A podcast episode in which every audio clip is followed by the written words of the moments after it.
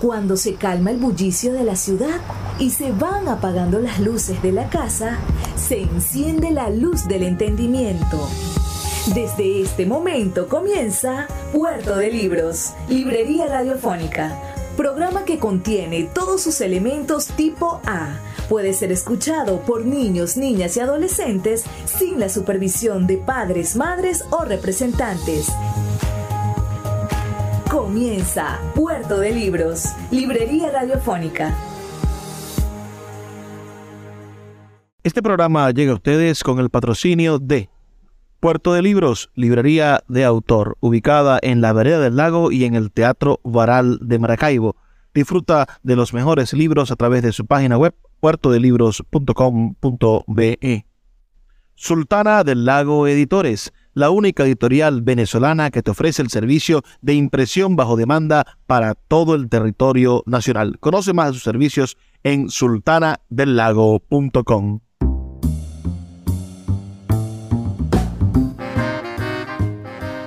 Bienvenidos a Puerto de Libros, librería radiofónica. Esta noche conversando nada más y nada menos que con el gran poeta venezolano Víctor Manuel Bielma Molina, nombre completo, conocido en los bajos fondos como Víctor Bielma. Víctor, ¿cómo estás? Bienvenido a Puerto de Libros, librería radiofónica. Bueno, gracias Luis por esta oportunidad de verdad pues es grato poder conversar de estas cosas de espíritu. Yo la llamo las cosas del espíritu. Víctor, naciste en, en Mérida. En, Mérida. qué año? En diciembre. En el, en el 15 de diciembre de 1952. Tu papá era, era guardia nacional en ese entonces. Sí, mi padre era guardia nacional él, es nacido en Ejido, del estado También Mérida. estado Mérida, Ejido. Y mi madre es nacida en Canaguá, también del estado Mérida. Tú eres el hijo mayor de dos hermanos. ¿De cuántos? ¿De ocho hermanos? Hijo mayor de once hermanos. De once hermanos. Wow, casi los dos. Y tengo, bueno, tengo, allí está ocho hembras y tres varones. Y de hacerme pues murió una de COVID. Sí, lamentándolo mucho, hace un par de años ya. Víctor, háblanos un poco de, tus comienzos en el mundo literario. para quienes no conocen, nosotros acabamos de realizar hace unos días la Feria Independiente del Libro de Maracaibo, donde nuestro querido Víctor recibió el homenaje principal, fue nuestro escritor homenajeado en la feria, y tuvimos la oportunidad de compartir con, con, casi 60 escritores diferentes, con personas de, de todo el mundo, y sobre todo personas de Maracaibo que no conocían la obra de Víctor o que nunca lo habían podido ver en persona. Víctor tiene cinco años viviendo en Colombia, en un pueblo, una pequeña ciudad llamada Soacha, que ya es casi que parte de Bogotá. Se llama Ciudad Verde en el sitio donde estoy viviendo en este momento. Es una gran cantidad de conjuntos residenciales, una zona muy hermosa. Tiene un cerro que llama, bueno, se llaman los dos cerritos y desde allí se divisa toda esa panorámica. Una se ve entre lo urbano y la parte eh, completamente, ahí todavía se ven haciendas y todas esas cosas en, esa otra Mira, pero en estos últimos cinco años, bueno, te despegaste un poquito de la ciudad, pero siempre estuviste vinculado al Zulia y a su literatura. Pero quiero que me hables de del lugar donde te criaste, de San Antonio del Táchira, y me hables del grupo literario Sarandia, donde comenzaste. Bueno, primero vamos a hablar acerca de por qué de alguna manera llegué a la parte literaria. Yo estudié en un sitio que se llama el CISAP. Es eh, a dos horas de San Cristóbal, vía hacia los llanos. Y allí tuve una educación rural. Mm, en esa parte, eh, la maestra, que recuerdo el nombre, Carmen Alicia de Jaimes, era muy dada a actos específicamente culturales donde intervenían factores de la poesía, tranquilidad del árbol y demás cosas. Y, y hacía esos eventos y yo iba a, los eventos. Y una cosa que me quedó grandísima que la primera vez que fui a, a declamar un verso. A mitad de camino se me olvidó y yo era un niño. Y ese fue una gran frustración en ese entonces.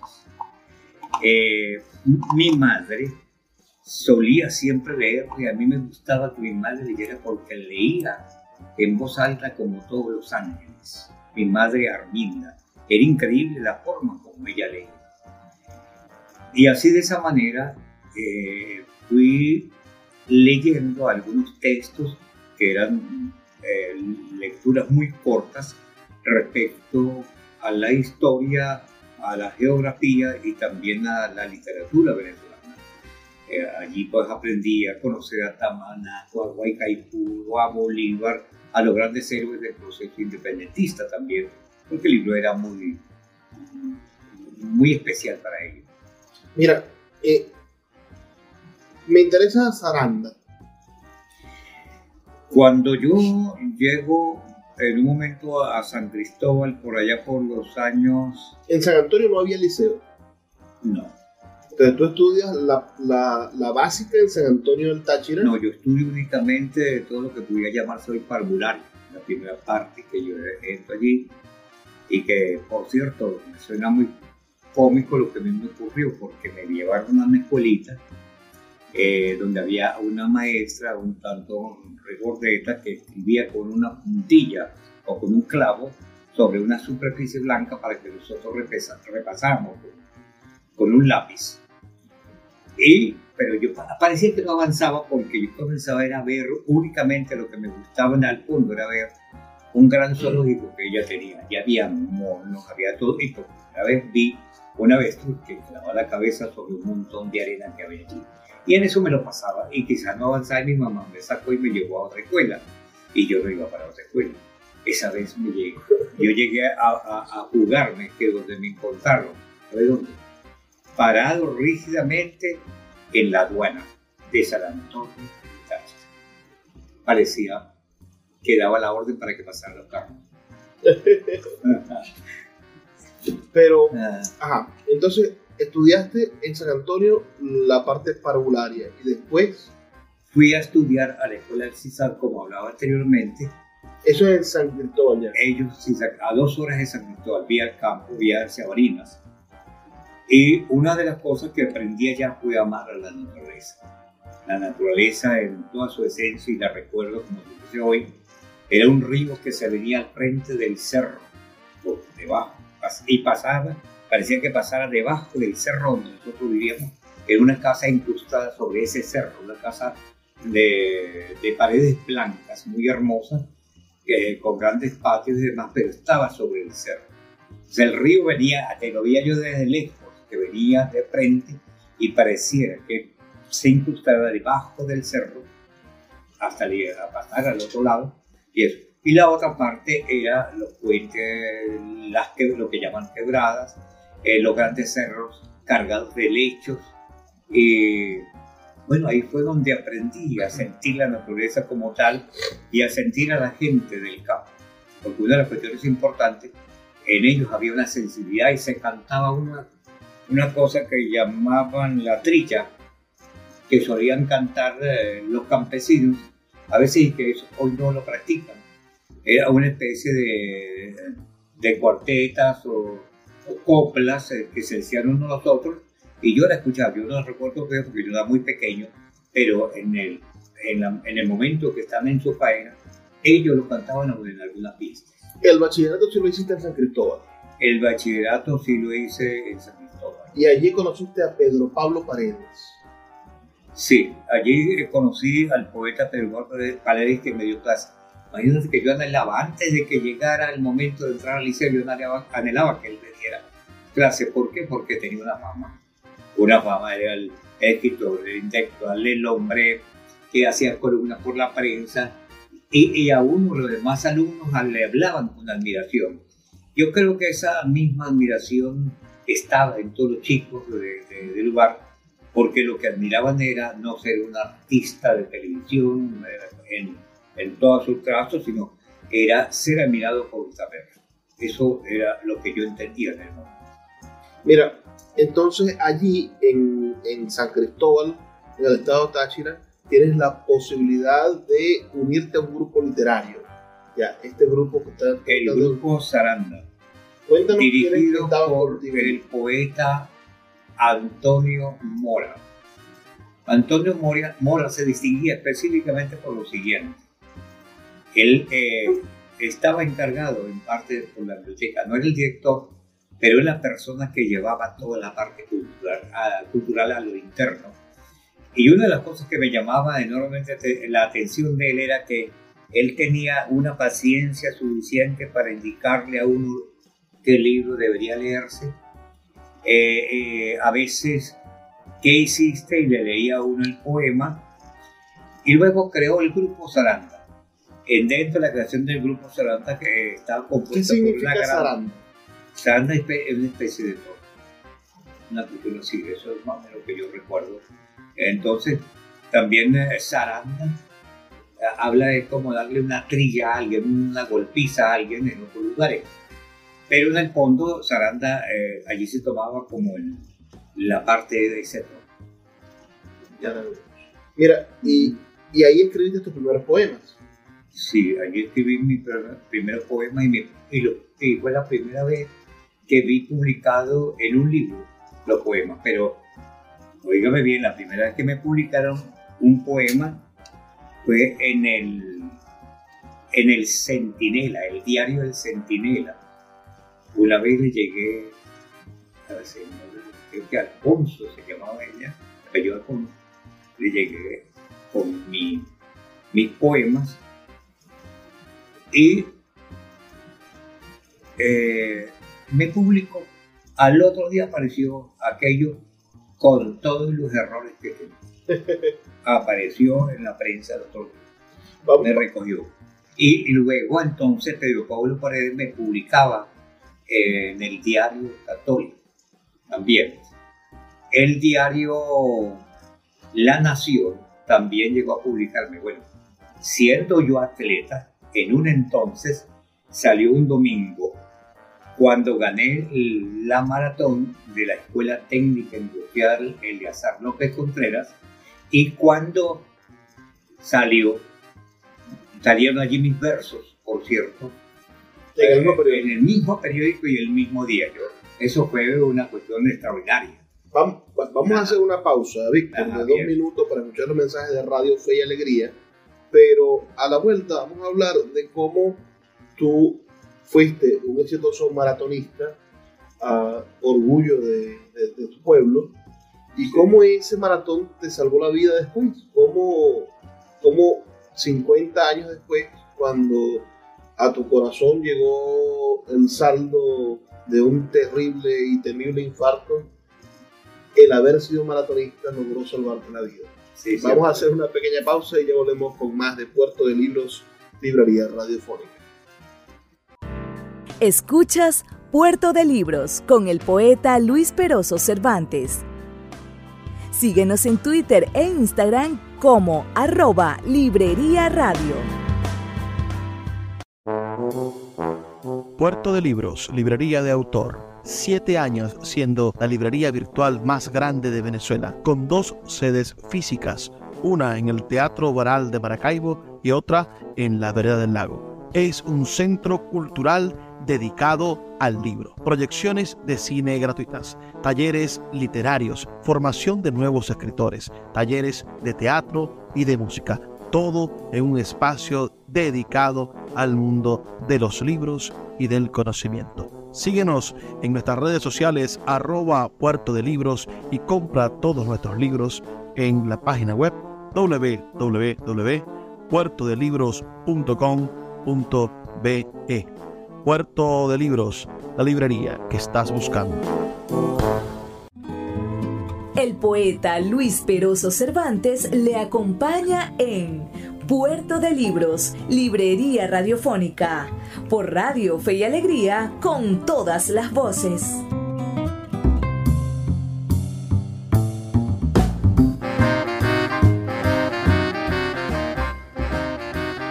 Seguimos en Puerto de Libros, librería radiofónica, esta noche conversando con el gran poeta venezolano Víctor Vielma Molina, autor un libro maravilloso llamado No hay necesidad de mí en los infiernos, su primer libro publicado. Pero después escribe un bello libro llamado Piélago, después otro que se titula Tallado de Sombra, y después hemos publicado La Casa del Viejo Maestro, Zapatos del Exilio, y recientemente, hace apenas unos días desde que, de esta entrevista, bueno, tuvimos la oportunidad de presentar el último libro de Víctor Vierno llamado Sangre de Grafito. De eso vamos a hablar ahorita más adelante, pero háblanos de, del momento en el que estuviste a punto de morir. Sufriste un infarto. Tu arteria coronaria estaba completamente obstruida, calcificada. Háblanos un poco de esa experiencia límite y de cómo eso, bueno, te invitó a escribir, a publicar tu libro, que, tenías, bueno, 40 años de conciencia en publicar, y también cómo te recordó gratamente aquellos momentos en los que fuiste atleta y que gracias a ese ejercicio intenso del maratón lograste sobrevivir. Bueno, el maratón hizo, eh, el deporte como tal hizo grandes maravillas en mí. El primer elemento era que yo me mantenía específicamente concentrado, yo hacía una concentración especial para correr un maratón. Eh, para prepararme para el maratón me acostaba temprano, me paraba temprano y eso es una costumbre que e, ese es el primer elemento que me dio eh, como una especie de, de, rutina constante para yo pararme temprano. Yo me paro muy temprano. La otra parte es que cuando estudié en la escuela técnica industrial yo me iba a pie, después de trotar, me levantaba muy temprano a trotar, 45 eh, minutos a una hora en la mañana, y, y yo iba enseguida a pie para la escuela técnica industrial que quedaba aproximadamente a dos kilómetros de mi casa. Luego regresaba en la tarde y seguía el entrenamiento de la tarde con la rutina que me colocaban los entrenadores. Tuve, por cierto, entrenadores de aquí, de, Maracaibo, eh, a, un hijo de Pachecho Romero, me, entrenaba a mí, que es Rafael Romero. Y Antonio Cifontes también, que era un gran corredor de Oriente, del Oriente del país, que se radicaron en Táchira y conformaron grandes equipos y demás. Yo le voy a decir una cosa, y eso se lo indico a la gran mayoría de las personas que cuando ellos tengan eh, este, oportunidad de llevar a sus hijos a cualquier actividad deportiva, cualquiera que sea, llévenlos. O actividades culturales, llévenlos.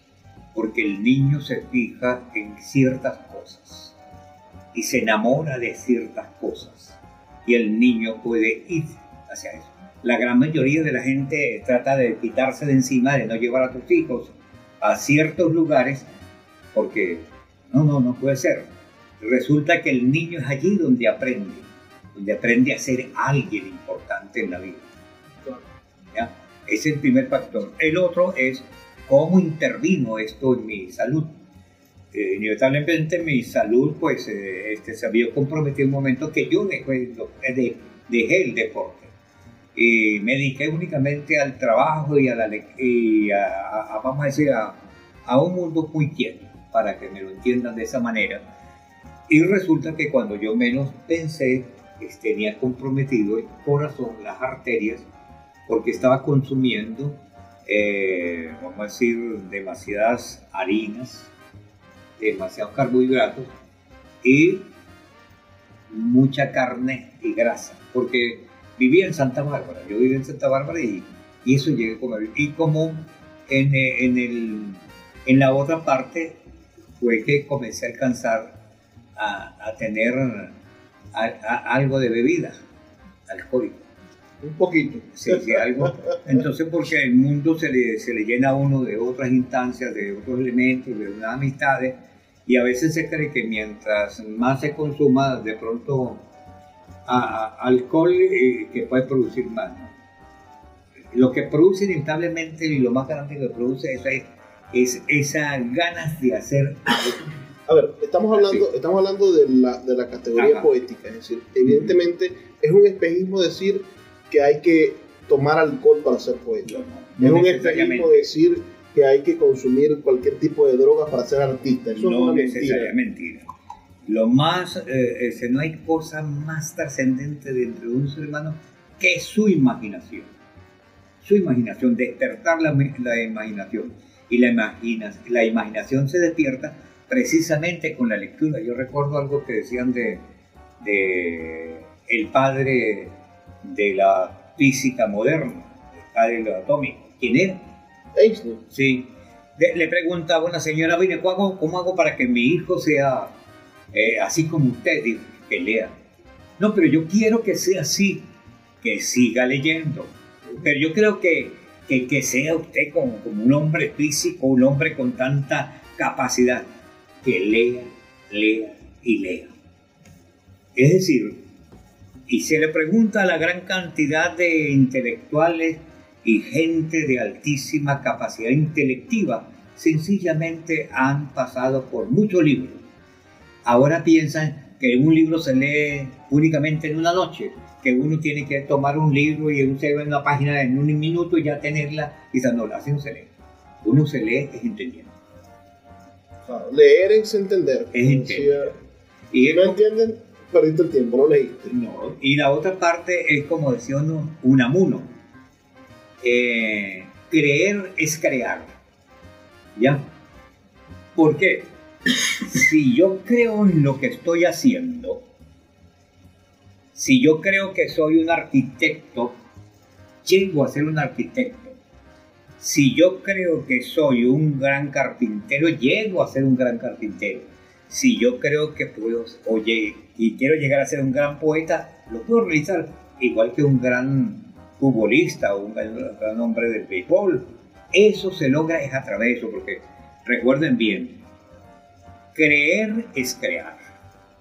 Si yo, allí es una cuestión, una, eh, que no dijo uno a uno, a lo mejor lo dicen mucho, pero una de las cuestiones importantes es que nosotros metamos en nuestra cabeza que podemos creer en nosotros y en ese creer llegar a las metas que nos imponemos.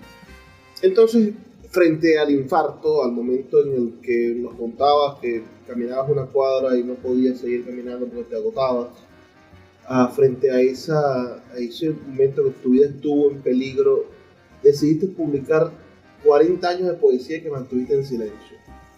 Yo publicaba en algunos periódicos, algunas cosas, pero no me atrevía a, la parte, sobre todo, de tener un libro como tal. Y me, di cuenta, me, di, me, me pregunté, ¿qué estoy haciendo?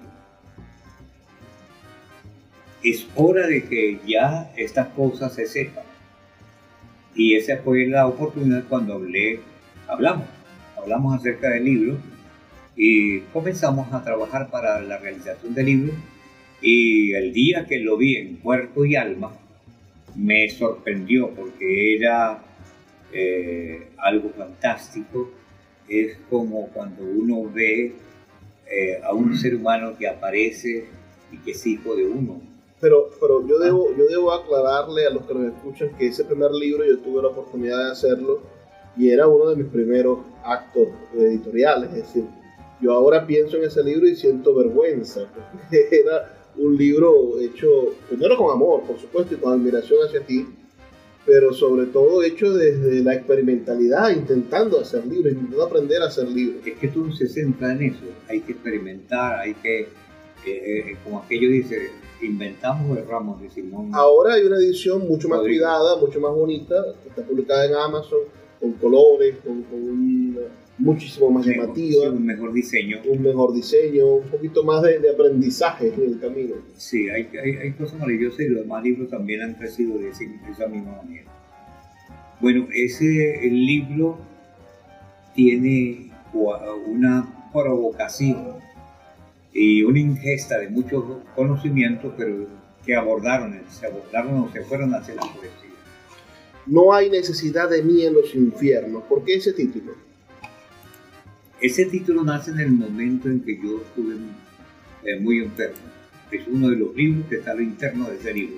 Porque recordemos que ese libro tiene 11 libros. Sí. Sí. Y en el, no, no hay necesidad de mí en los infiernos, lo escribí como para exorcizar a la muerte, porque estaba comprometido. No podía caminar ni siquiera media cuadra, todo el mundo se preguntaba qué era lo que me pasaba. Y de pronto hay algo que me ocurrió, yo sé. Hay varias cosas que quiero contar. Una, que me, eh, estando en el hospital encuentro a alguien que decía que había llevado a su familiar a Caracas a, que lo, eh, lo operaran del corazón con el doctor Alexis Bello y de pronto el doctor dice, bueno, pero ¿qué es lo que me trajeron aquí? Cuando yo todo aquello, dice, bueno, ¿y qué le dieron a él? Pregunta otro. Y dice, achote. Y yo me fui para la casa pensando que ese achote me iba realmente a sacar. Yo tomaba de todo, de todo. Y llega el momento de eso. Y una vez también, estando en la, eh, aquí en el Consejo Legislativo, estaba mi hija Verónica, y llegó la madre Francisca. Ajá. Y la hija mía le habla acerca de mi problema. Yo estaba padeciendo el asunto. Y la madre me colocó sus manos sobre la parte izquierda del corazón. Bueno, todos estos elementos que cuento me llevaron a, a mejorar. Y una vez un curioso le dice a mi hija, bueno, y su padre se está muriendo y por qué ahora no. Claro. ¿Ya? o sea, se dan cuenta que hay muchas cosas, pero hay algo que había dentro de mí, ganas de seguir viviendo. Esas son las fundamentales y quizás ganas de transformar la vida, ¿no? También. Vamos a hacer otra pausa, Víctor, solamente de dos minutos para escuchar los mensajes de Radio Fe y Alegría y ya volvemos con más de esta entrevista con nuestro el que fuese el poeta homenajeado en el marco de la quinta edición de la Feria Independiente del Libro de Maracaibo, nuestro queridísimo Víctor Bielma Molina. Escuchas Puerto de Libros con el poeta Luis Peroso Cervantes. Síguenos en Twitter e Instagram como arroba Librería Radio. Sultana del Lago Editores es una empresa zuliana de servicios editoriales. Nuestro catálogo tiene más de 100 títulos de autores nacionales e internacionales. Además, somos la única editorial que presta servicios de impresión bajo demanda en Maracaibo. No necesitas invertir en grandes tirajes. Tus lectores pedirán tu libro, nosotros lo imprimiremos y tú obtendrás regalías. Por ello, también editamos internacionalmente en Amazon y Google Play Books. Conoce más en nuestra nueva página web www.sultanadelago.com o siguiéndonos en Instagram como arroba sultana del lago. El poeta Luis Peroso Cervantes le acompaña en Puerto de Libros, Librería Radiofónica, por Radio Fe y Alegría, con todas las voces.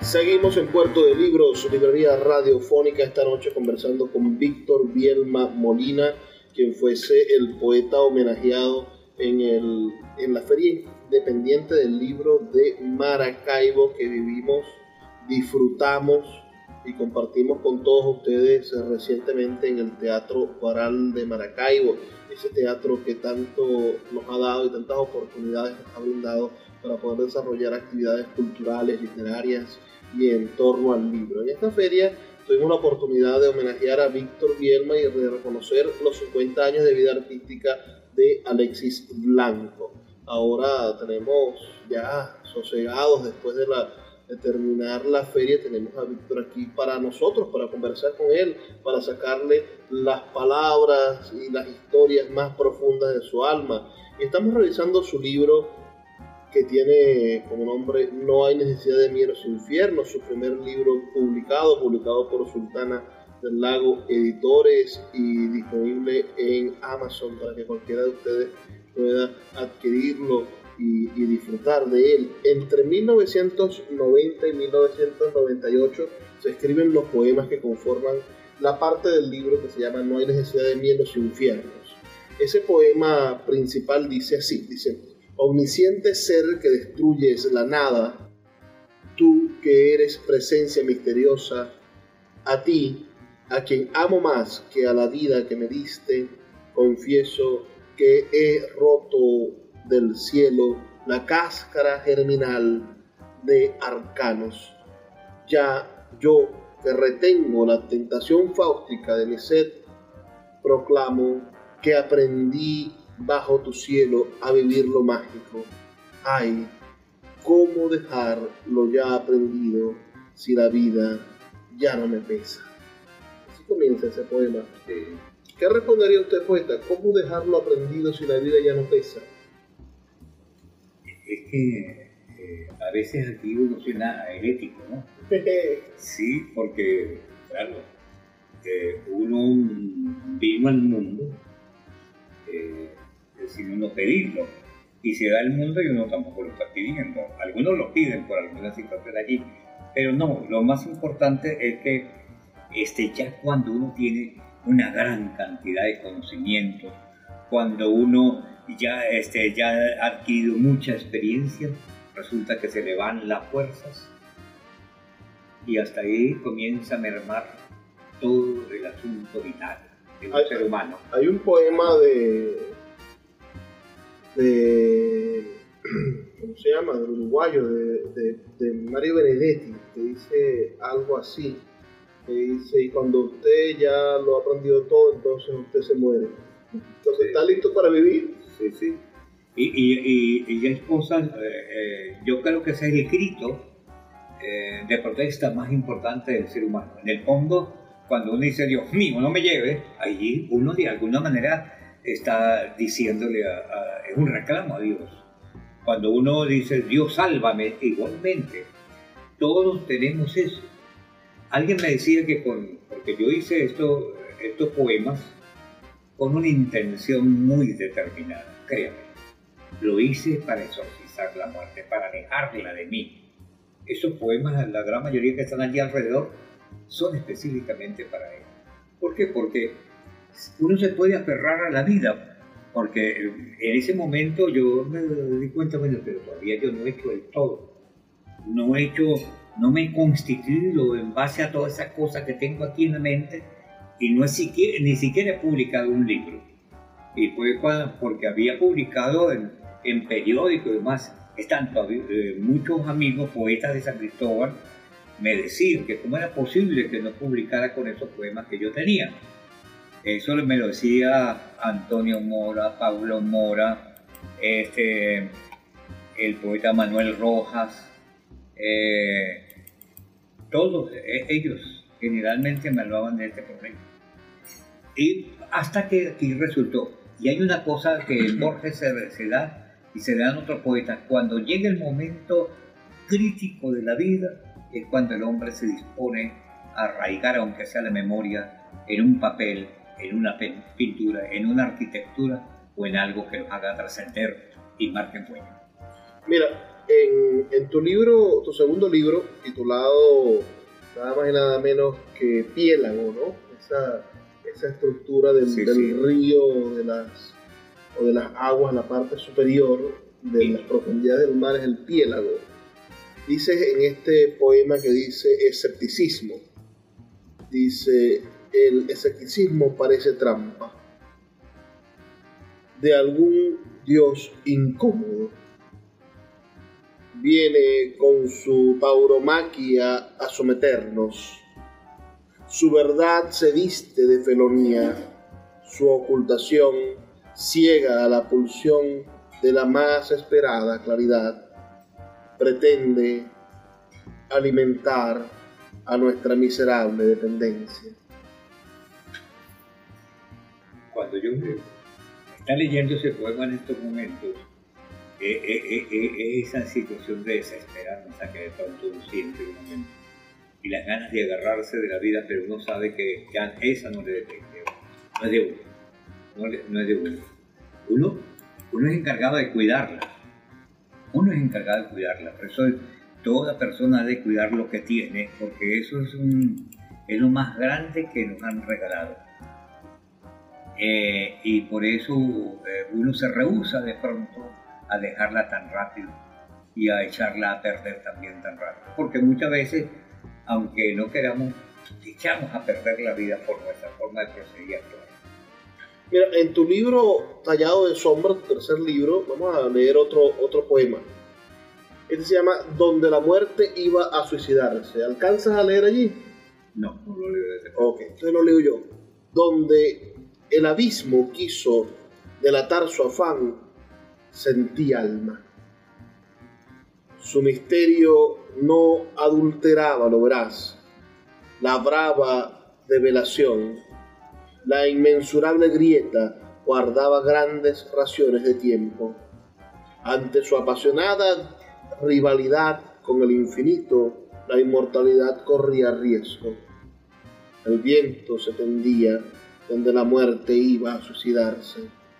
Tras su peligrosa entrega, los dioses temieron.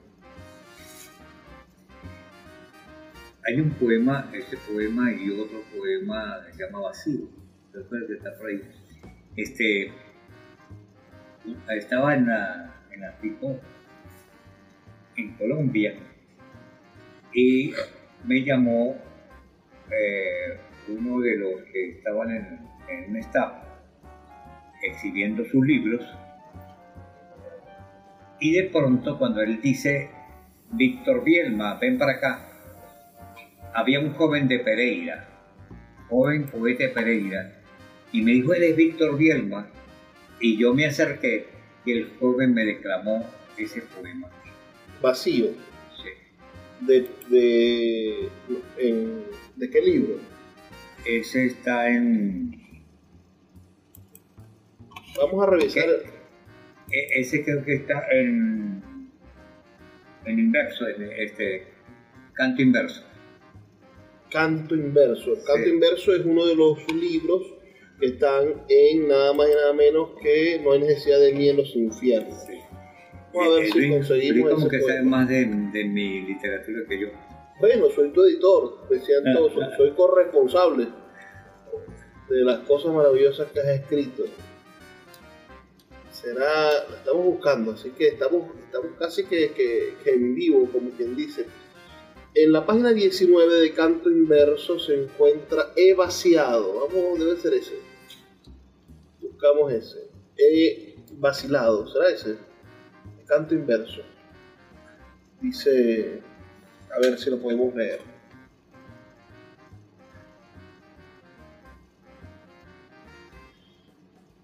En viajes, a mí he vacilado, se llama el poema. En viajes a mí mismo he bebido en tus más insondables paisajes. Tu néctar me suspendía en el aire como colibrí frente a la flor. Pero tú deplorabas las travesías que hacía a tu universo. Ya no te asombraba mis maravillas ni el árbol que soy. Tu agonizante odio no se dejaba morir, pero me sentaba en la albarda de la vida. Abismado vacilaba frente a las cosas claras del hombre.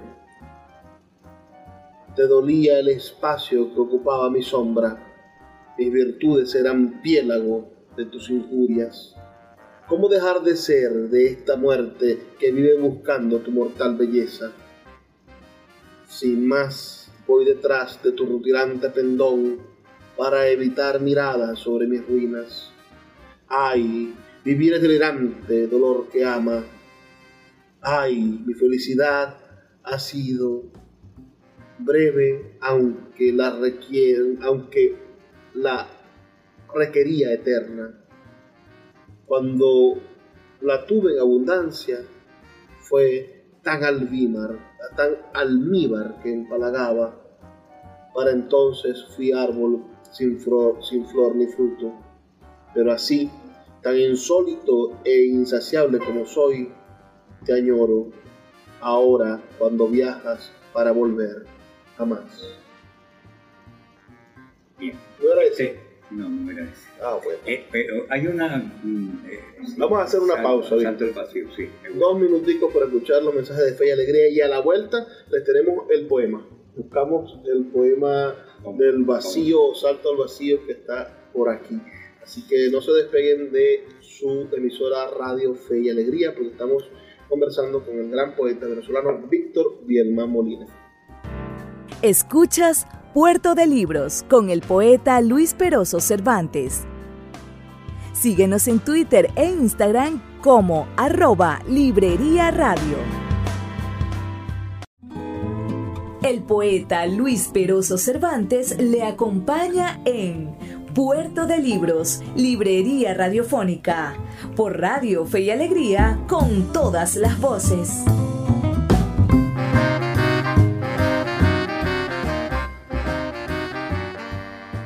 Seguimos en Puerto de Libros, Librería Radiofónica esta noche, ya en nuestro último segmento, conversando con el poeta Víctor Bielma Molina, poeta homenajeado de la quinta edición de la Feria Independiente del Libro de Maracaibo, gran amigo, poeta editado, por cierto, todos sus libros por Sultana del Lago Editores. Son seis títulos ya que ha publicado Víctor con nosotros y que nos hace un verdadero honor poder bueno, ser parte de la historia de la literatura venezolana. Hemos conseguido, se llama Salto al Vacío el poema. Así que Víctor, es todo tuyo.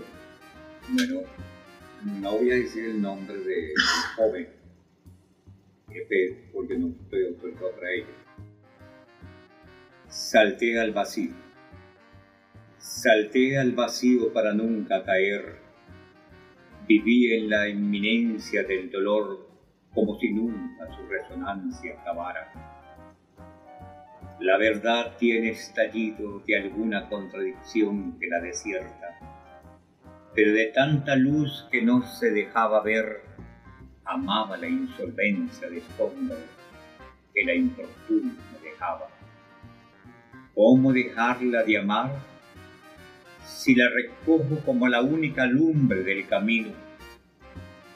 Fundado en el dolor no encontraba otro delirio más que hallarla para bru- bruñirla de cielo.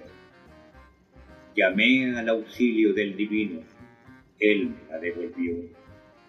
Enajenado de amor, me dejé caer en sus brazos. No hallé otro con el mismo tenor. Desgarrado, en cobarde idolatría, la llevo en dolor azul. Bueno, pero es un poema de amor, aunque también puede referirse a la muerte, ¿no? Sí. Este, hay algo, Luis, que quiero decirle. A veces en libros anteriores que de pronto uno dice, "Cónchale, eh, siente temor por la lectura que hagan otros y demás. Y siente como más orgullo de los libros recientes. Así me pasa a mí con el caso de del libro Zapatos del Exilio, Bueno, pero léenos algo de Zapatos del Exilio. y el otro es Sangre de Grafito. Los últimos dos, que por cierto, Zapatos del Exilio lo presentamos en el marco del Día Mundial de la Poesía y este, Sangre de Grafito, recientemente en el marco de la Feria Independiente del Libro de Maracaibo. Entonces son dos de los más recientes. Sí. Hay un. En Zapato del Exilio hay eh, una parte allí que se llama El viaje del genio, que tiene 25 poemas en 15 páginas. Yo solamente voy a leer uno de acá, pero para que se den cuenta que hay una situación de mucho vuelo y regocija porque es como llamándole la atención al genio. Y paso por lugares eh, eh, extraños en- de nuestra geografía, específicamente Venezuela. Eh, Es una parte, como una ontología poética genética. genética. Empiezo. Gen, no me abandones, no.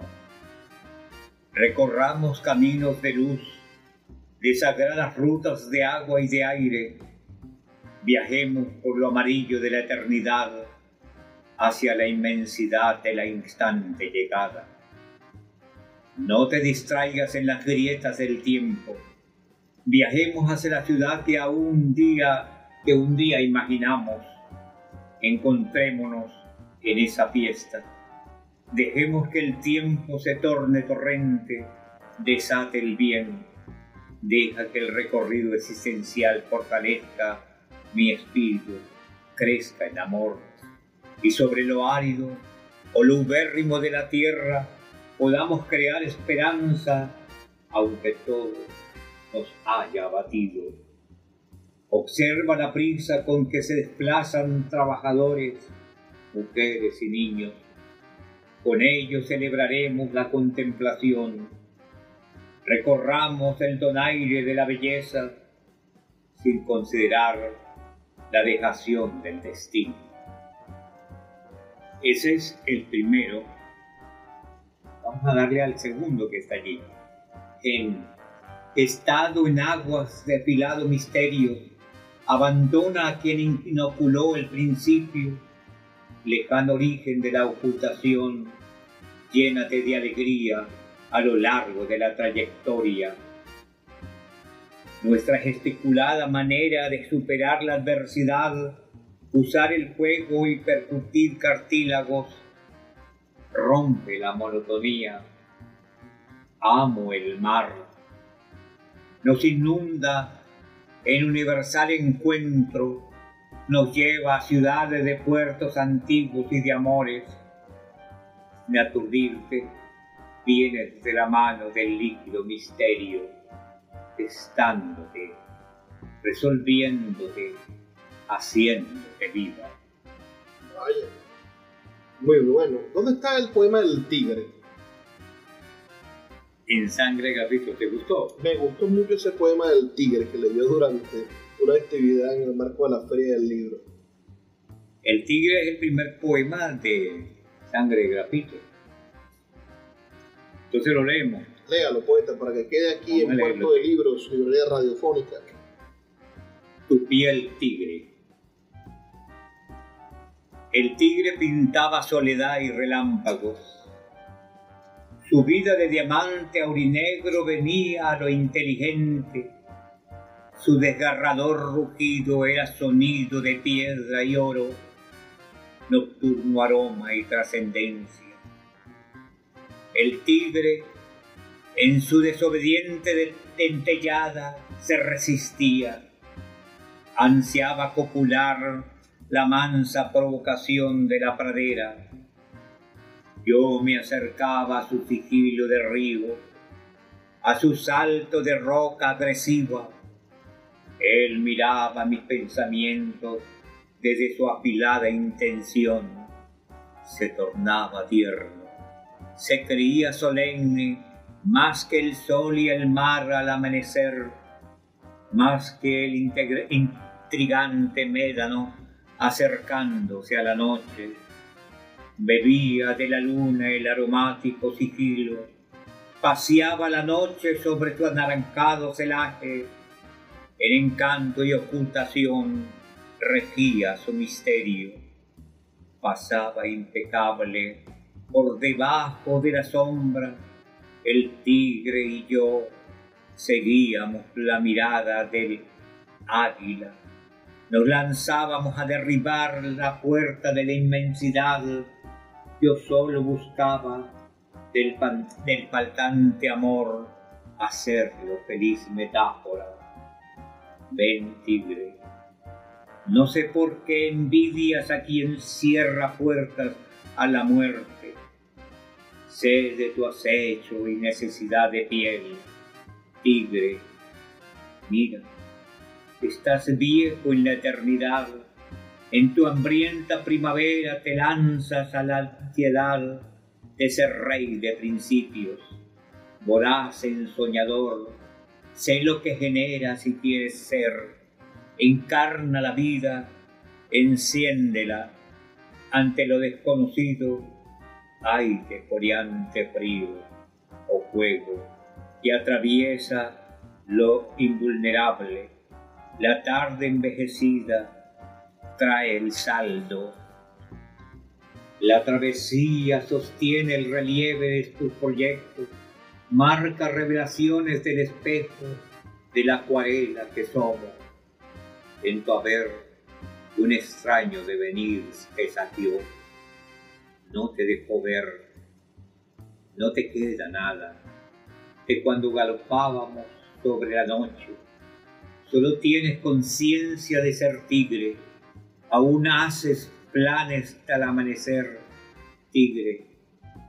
¿Quién no sabía que dentro de tu piel te creías tan invencible como eterno? Tigre, no te preocupes, hablo de mí. Claro, claro, mira. Tiene un diálogo borgiano también. Borges Sí. admiraba a los tigres de Bengala, los amaba. Y yo los admiro. Les tengo recelo, pero los admiro. No hay cosa más grande que ir a ver un tigre. Y yo quisiera ver un tigre suel- suelto, ¿no? Tendré mi- mis cuidados, pero, pero una de las cosas importantes es Eso lo cuenta María Kodama, que ella Sí. lo llevó a Borges a conocer un tigre, ya Borges ciego, y le pusieron un tigre manso, ¿no? Al lado, y pudo tocarlo, y, y- y tocarle las orejas al tigre y las cosas. El se sintió estremecido por eso. Porque es que hay, una, hay una cosa en ese animal, porque, y, no, y no el león así, ¿no? Es que el tigre es una bengala encendida en la noche. El tigre es como... eh, eh, eh, eh, es Claro, el león un pone, de velocidad. el león pone a cazar a las leonas. Sí, En cambio, el tigre no anda El con tigre no. eso. Y el sigilo del tigre es, es increíble, ¿no? Entre la maleza, entre la noche, A pesar de Sí, ser gigante, sí, a pesar de gigante, ser musculoso. y no se siente el peso. Es una cuestión, y, y además un animal eh, supremamente bello, eh, de- cargado de equilibrio y cargado de belleza, ese negro, ese amarillo, ese anaranjado, ese blanco, espesura. No, Nos vamos, Víctor, se acaba el programa, pero un mensaje para todo, te vas para Colombia en estos días. Ah, re- ¿Regresarás, Víctor? ¿Quieres regresar a Venezuela? claro que sí, ¿Cómo? yo, como todos los venezolanos queremos regresar. No hay cosa más grande que vivir en el lugar donde uno entierra a sus muertos. Porque uno vive cerca de donde está su gente querida, de la que vive y de la que se ha ido. Y hay otra cosa importante que quiero decirle a todas las personas. Siempre hay que tener en mente que podemos ser cada día mejor.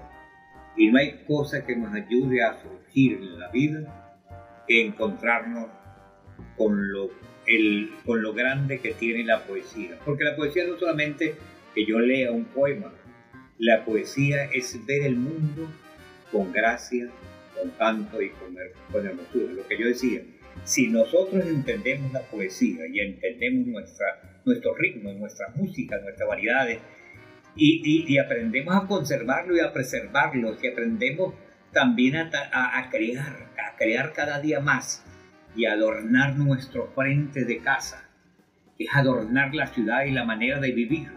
Yo creo que vamos a crecer y a recuperar este país. Gracias, Víctor. Escucharon a Víctor Bielma Molina aquí en Puerto de Libros, Librería Radiofónica. Trabajo para ustedes Luis Peroso Cervantes, quien lo hace todos los días, de lunes a viernes, por la Red Nacional de Emisoras Radio, Fe y Alegría. Nos escuchamos el día de mañana. Así que, por favor, sean felices, lean poesía. Gracias.